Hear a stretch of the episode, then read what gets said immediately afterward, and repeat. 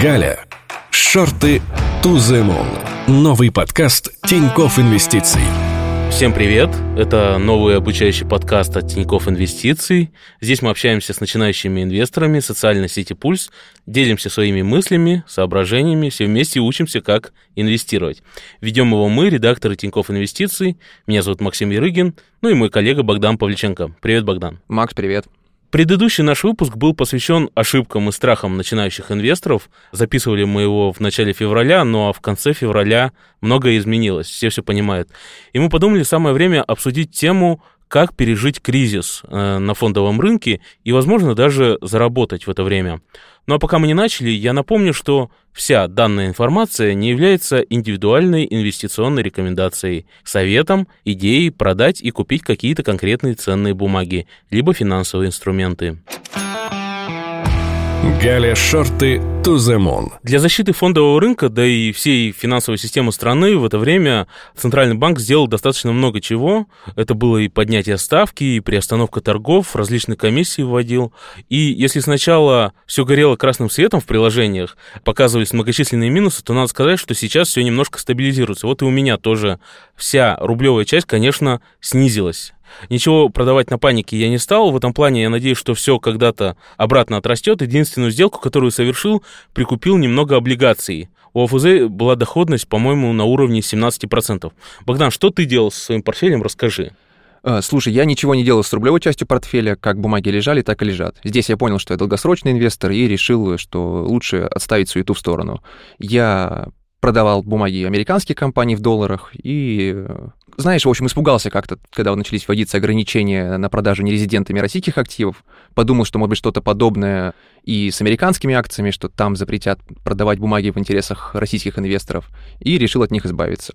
В итоге вышел в кэш, в долларовый, и по мере роста курса доллара к рублю продавал доллары. Часть продал еще 22 числа, и часть продавал, когда там за 100 рублей уходил курс. Но на рубли ничего не покупал. Подумал, что пусть пока лежат до лучших времен. А как ты сейчас оцениваешь по прошествию времени свои действия? Ты доволен, ты рад? Э, слушай, ну, конечно, ретроспективно кажется, что все делал правильно. Но в моменте, конечно, было страшно, не знал, что делать. Э, конечно, жалел, что не заскочил на отскоке спекулятивном этом, который был после открытия торгов. Но в целом доволен, потому что в целом следовал своей стратегии долгосрочные акции остались лежать, а то, что было спекулятивно куплено, было продано. Круто. Слушай, давай переходить к нашим гостям, послушаем, как начинающие инвесторы, то есть наши гости, переживали нынешнюю ситуацию. Первый на очереди у нас Дмитрий. Он долго жил в Липецке, но последние годы работает в Новороссийске, куда его пригласили развивать правовую компанию. Э, неожиданный вопрос, Богдан. Ты, когда в душ ходишь, ты э, что-то включаешь себе послушать? Э, конечно же, я включаю подкасты Тинькофф Инвестиций. Э, интересный выбор. Я вот музыку, например, слушаю. А вот Дмитрий, когда ходит в душ, он слушает фоном мнения разных аналитиков. Вот тогда планов заходить в рынок на тот момент, когда все началось, у него не было, но в душе у него, цитата, «ливануло так нормально». Давай послушаем. Позиция была у меня пока не входить в рынок. А вот как раз 21 по февраля, да, вот это было признание независимости. И вот в очередной раз, да, принимал душ, и что-то там, какой-то аналитик говорит, вот, что-то там опять упало, там, серьезно. Я думаю, ну, наверное, там 5-7%, как обычно. Вылез из ванны, открываю приложение, а там минус 20-25% бумаги там ливануло прям так нормально. Вот. Ну и сразу руки зачесались, как говорится, сделал там несколько первых покупок. На следующий день вся эта история продолжилась, да, еще поддокупился. Ну и, э, как я опять же заметил, хотя опыт мой очень скромен, что эмоции, они краткосрочные, то есть оно вот что-то произошло, люди там как бы испугались, или, ну, тут опять же может быть и маржинкол и так далее, да, и потом все, это потихонечку начинает приходить в трезвость и отрастать потихоньку. Ну, как бы подзакупился и думаю, ну, что будет дальше, там посмотрю, как бы, да, там на относительно небольшие суммы, кэш, если что есть, как бы без проблем. А 24-го, честно сказать, не помню, то ли, прилож... то ли приложение я открыл, то ли что-то такое услышал прям с утра, что там какие-то действия, что-то я вообще не в курсе был. Включил э, телевизор, перемотал на новости ближайшие, тут же открываю приложение, и там я смотрю уже там все полилось, мама не горюй. Ну и, собственно, тут все, что у меня было, э, ну, все, что было свободно, я завел на брокерский счет и начал покупать. Также диверсифицировано, ну, то, что больше э, упало. И вот на сегодняшний день там некоторые бумаги под 85, у Фосагра там чуть-чуть отпало, а так было за 100%. Дмитрий вот завел все свои свободные деньги на брокерский счет. Как ты думаешь, это нормально вообще в данной ситуации? Э, мне кажется, нормально, что он их завел. Главное, чтобы он не покупал сразу на все деньги какие-то активы, потому что говорит он правильно о том, что да, эмоции краткосрочные, они проходят, но мне кажется, что их нельзя просчитать вот так вот, что вот мы увидели пик по эмоциям, и дальше все будет только лучше. Знаешь, на фоне этого вспоминается история с Исаком Ньютоном, когда он э, прогорел на акциях компании Южных морей. Сначала он купил эти акции, неплохо заработал, там, ну, чуть ли не какое-то состояние, да, на которое можно э, на широкую ногу жить год или два. После этого он продал акции и решил, что все, с него хватит. Однако он смотрел на своих друзей, на других э, инвесторов, которые продолжали зарабатывать, не удержался и снова все свои сбережения вложил, опять же, в эти акции. И в этот момент он прогорел. Акции начали падать, и он остался просто ни с чем. И после этого он сказал свою знаменитую фразу, что «я могу рассчитать движение небесных тел, но не безумие толпы». Так и здесь. Ну, нельзя рассчитать, э, насколько рынок будет рациональный. Ну, давай вернемся к Дмитрию. Вот он был вполне себе рациональным, кажется, да? Свой первый антикризисный опыт он получил во время пандемии. А к нынешнему кризису он уже, как он говорит, был готов. И понимал, что просадка дает возможность купить э, какие-то активы по очень такой привлекательной низкой цене. Вот он какие-то тезисы выделил главные. Давай его еще раз послушаем. То есть я понимал, что возможно из-за паники, из-за вот этих вот технических моментов, когда происходит маржин-колл, э, люди пугаются, да, и сбрасывают, собственно, активы. То есть активы дешевеют, но на самом деле они ценность свою не теряют. То есть компании также остаются прибыльными, они также делают хорошие продукты и оказывают неплохие услуги. Просто происходит недооценка по тем или иным причинам. И, соответственно, в этот э, момент можно по дешевке да, покупать эти активы, которые потом рано или поздно в любом случае возрастают. Но опять же, покупал я только дивидендные акции, то есть я еще и понимал, что даже если они не отрастут или отрастут не настолько, сколько хотелось бы, то они в любом случае будут выплачивать дивиденды. И с учетом низкой стоимости на момент покупки этих активов, дивидендная доходность, да, она получается ну, довольно-таки солидной по сравнению там, с инфляцией и так далее. Вот в этом понимании я пришел и, опять же, неоднократно слышал и читал, что да, страшно, когда все падает, и на себе я это тоже ощутил, когда начал делать какие-то первые покупки, а все это льется и льется вниз, да, и у тебя все больше и больше минуса отражаются красным цветом на брокерском счете. Где-то там мелькает мысль, что а вдруг действительно просто ну, компания банкротится и все, да, и вот то, что ты в нее вкладываешь, все это просто пропадет. Но на тот момент также я уяснил принцип диверсификации. То есть я диверсифицировался как по секторам, и внутри каждого сектора. То есть, соответственно, когда я покупал в пандемию, это были э, разные сектора, то есть и металлурги, и ритейл, и IT-компании, энергетика, транспортные компании, и э, нефтегаз, э, и внутри каждого сектора. То есть там брать металлурги, то есть три компании, НЛМК, Северсталь ММК. Там ритейл, магнит, лента, там X5 и так далее. И таким образом у меня, ну, честно сказать, не помню сколько, ну, там 20-30 бумаг было. Какие-то больше, какие-то меньше выросли, да, где-то и по 100% было, где-то там поменьше. Но, в общем, в принципе, эффект получился неплохой. Богдан, скажи, а как тебе такой принцип диверсификации? Э, мне кажется, Дмитрий большой молодец, он э, правильно делает, что покупает разные компании и смотрит на их какой-то фундаментал. Это, безусловно, очень грамотный подход. Тут вспоминается э, аллегория Бенджамина Грэма, который, может быть, помнишь, что он любил сравнивать рынок, представлять в виде такого услужливого господина, который каждый день стучится в дверь инвестора и предлагает купить его активы по какой-то цене. Иногда эти цены кажутся оправданными, а иногда просто смехотворными. И смысл этой аллегории в том, что нужно смотреть на то, что лежит э, в основе бизнеса компании, а не на цену акций. То есть мы покупаем стоимость какую-то и платим цену. Цена может меняться, а стоимость — это вот то, на что нужно ориентироваться. И еще один момент, который в истории Дмитрия можно выделить, это вот он говорит про маржин-колы. Это штука очень важная для понимания того, как меняются цены. Давай расскажем, что это. Да, давай расскажем на, на пальцах, что это такое. Э, когда рынок растет или находится там в плюс-минус боковике, люди, как частные инвесторы, так и большие компании, они покупают активы на заемные средства. Смысл в том, что когда-нибудь заемные деньги придется вернуть. И когда цена активов резко снижается, все, кто брал э, займ, начинают резко продавать свои активы, чтобы вернуть хоть что-то. Ну, согласись, если ты купил акцию на свои, ты можешь держать ее вплоть до того, как она, ну, вплоть до нуля, тебе не, не страшно. Однако, если ты купил акцию на заемные средства, то тебе захочется вернуть хотя бы часть. Ну да, ну да. Да, тебе захочется вернуть хотя бы часть, поэтому ты продашь эту акцию по любой цене, пусть она даже будет казаться неоправданной. И, соответственно, так делают все на рынке. Хороший пример маржин кола можно посмотреть, например, он был 14 декабря, когда на утренних торгах акции резко ушли вниз. Например, там «Газпром», он подешевел просто как-то неоправданно сильно. После этого, конечно, вот откупается. Если я ничего не путаю, там как раз включили утренние торги. Да, да, да, все так. То есть было мало ликвидности, то есть, ну, мало кто продавал и покупал. И на этом фоне цены пошли вниз. И у многих инвесторов, у которых были куплены эти акции на заемные средства, им просто пришлось вернуть чтобы не остаться ни с чем. Окей. Okay. Если Дмитрий э, стал на просадках покупать, то Евгений, еще один наш гость, многое что продал и стал выжидать. Вот сам Евгений из Москвы, по образованию он технарь, а работает аналитиком по ценообразованию. Давай и его послушаем.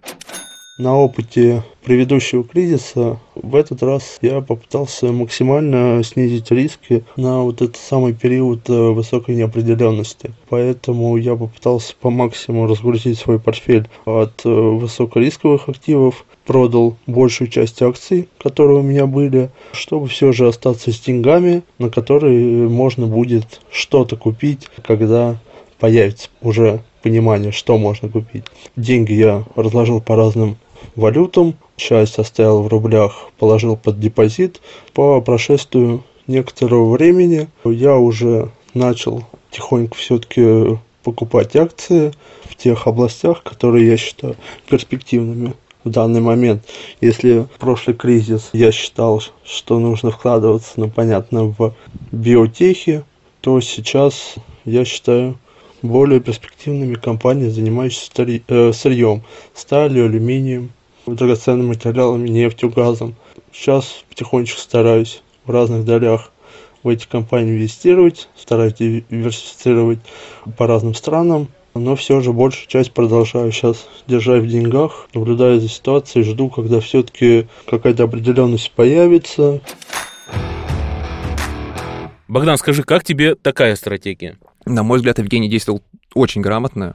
Самое главное, что чему можно поучиться у Евгения, это образу мышления. То есть смотри, он в прошлый кризис он покупал э, биотехнологические компании, потому что понимал, что кризис связан с пандемией, соответственно, будут инвестиции в медицину, в исследования, в разработки, в оборудование. И оказался прав, потому что если посмотрим на график биотехов, то э, они росли, росли, там и до осени 2021 года отлично росли. А в этот кризис, как мы видим, то есть что сейчас рвутся цепочки поставок, э, кто-то с кем-то не торгует, отказывается покупать ресурсы, и поэтому ресурсные компании циклические, да, они будут, конечно, в цене. По крайней мере, так кажется. Угу. Ну и последний на сегодня наш гость это Андрей, который сейчас находится в Германии, периодически там э, работает фотографом, но планирует поскорее вернуться в Россию, купить здесь дом. Инвестирует он вместе со своей супругой Анастасией. У Андрея э, есть, как сказал, как заметил его тесть, чуйка. Вот давай послушаем про эту чуйку, как же она выражается. Сначала я докупался, когда бумаги определенной компании были там минус 5%. Я докупался.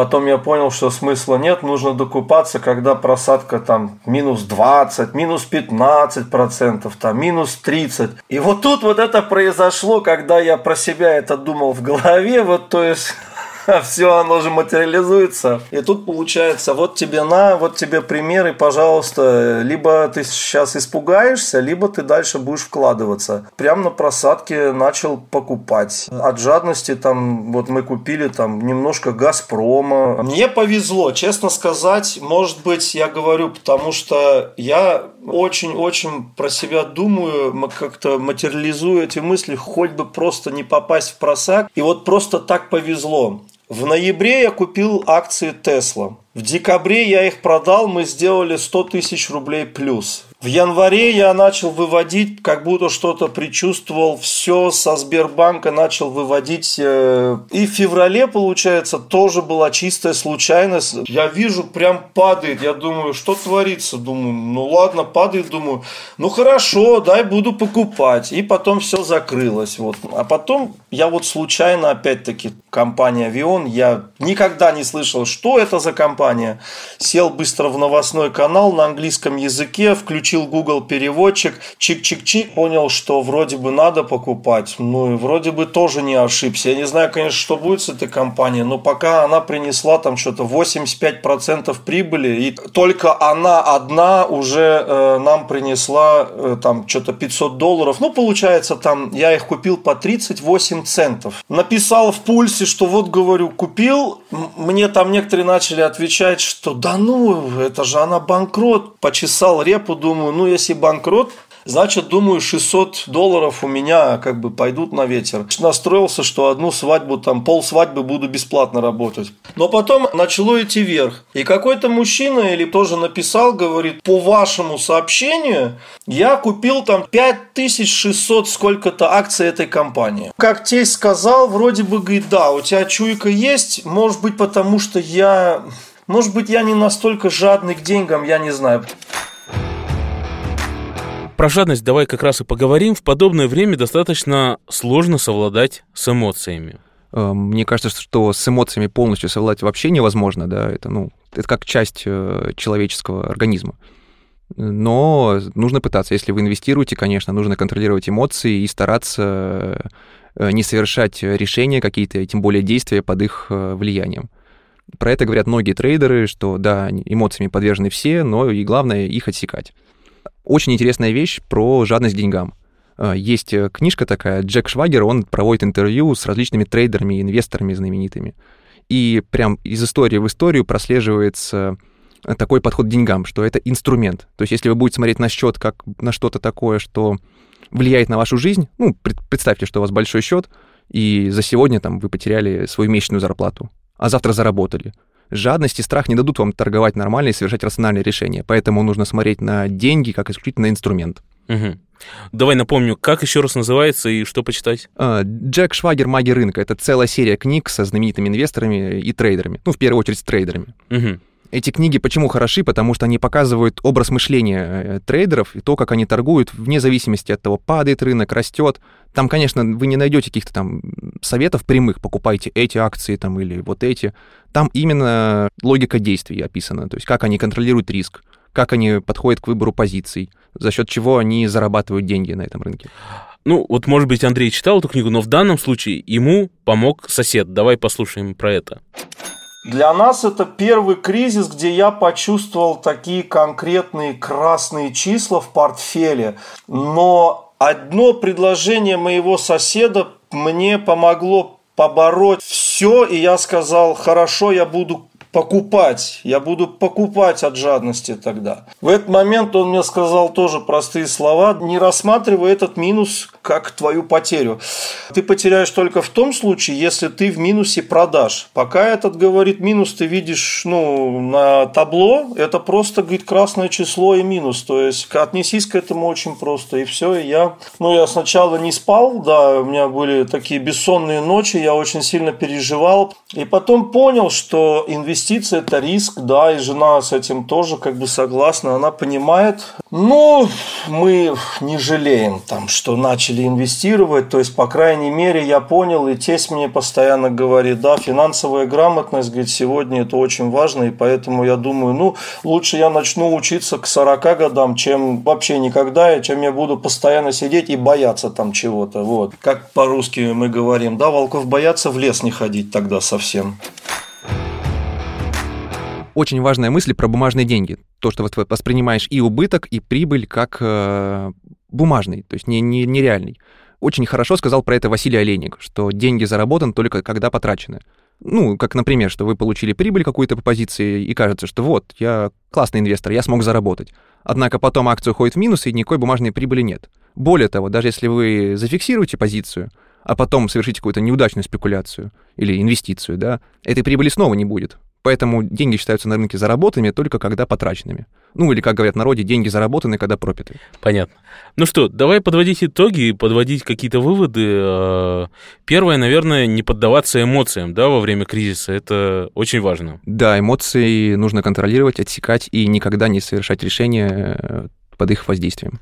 Что еще? Ну, пожалуй, не стоит закупаться на все. Да, если только частями, как-то поэтапно как э, вот э, ты советовал, в частности. Ну и как советовали герои наших историй, да, потому что, согласись, мы не знаем, куда пойдет рынок дальше. Если цены кажутся нам привлекательными, лучше купить э, на какую-то маленькую часть своего капитала и подождать, посмотреть, что будет дальше.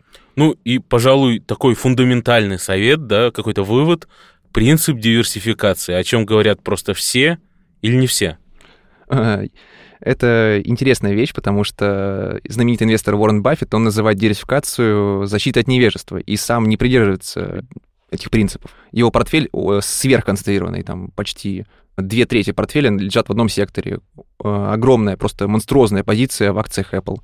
То есть Уоррен Баффет использует э, принцип концентрации, а не диверсификации.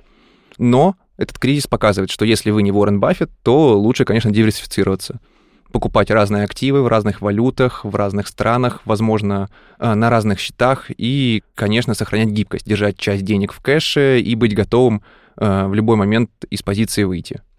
То есть диверсификация должна быть не только с точки зрения активов в портфеле, но и с точки зрения подхода к рынку. То есть, что вы должны быть готовы использовать другую стратегию и поменять свою. Ну да, все так. Пожалуй, пожалуй, этим советом стоит придерживаться. Вот мне, мне бы хорошо бы как раз-таки а, рублевую свою часть немножко разбавить, наверное, не рублевой.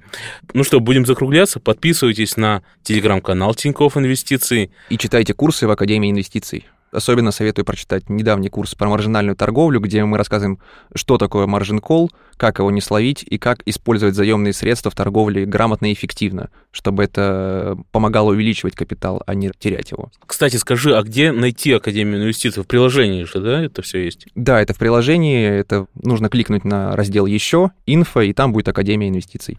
Ну что, закругляемся. Всем пока, спасибо. Всем пока. Галя. Шорты moon. Новый подкаст Тинькофф Инвестиций.